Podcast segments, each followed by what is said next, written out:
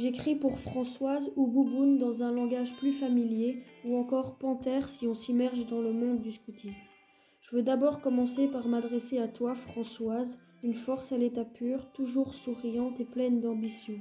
Tu n'as jamais été triste et toujours contente. Je n'en connais pas beaucoup de gens comme toi, et je ne serais pas capable de retracer ta vie. Mais il y a un ou deux événements que je sais sur toi. En particulier un, tu l'as vécu, survécu, vaincu, celle dont tout le monde connaît l'existence, la guerre. C'est vrai quoi, on n'en parle pas beaucoup, mais tu l'as fait. Tu as eu le courage de reconstruire ta vie et après ça, tu t'es marié, fait six enfants, fondé une grande famille dont aujourd'hui tu en es la reine, si je puis dire. Et surtout, quand on y pense, c'est pas rien d'avoir fait tout cela avec tant d'élégance.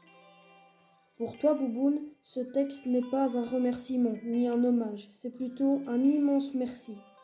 Merci d'avoir transmis cette force en moi et à tous ceux que j'aime.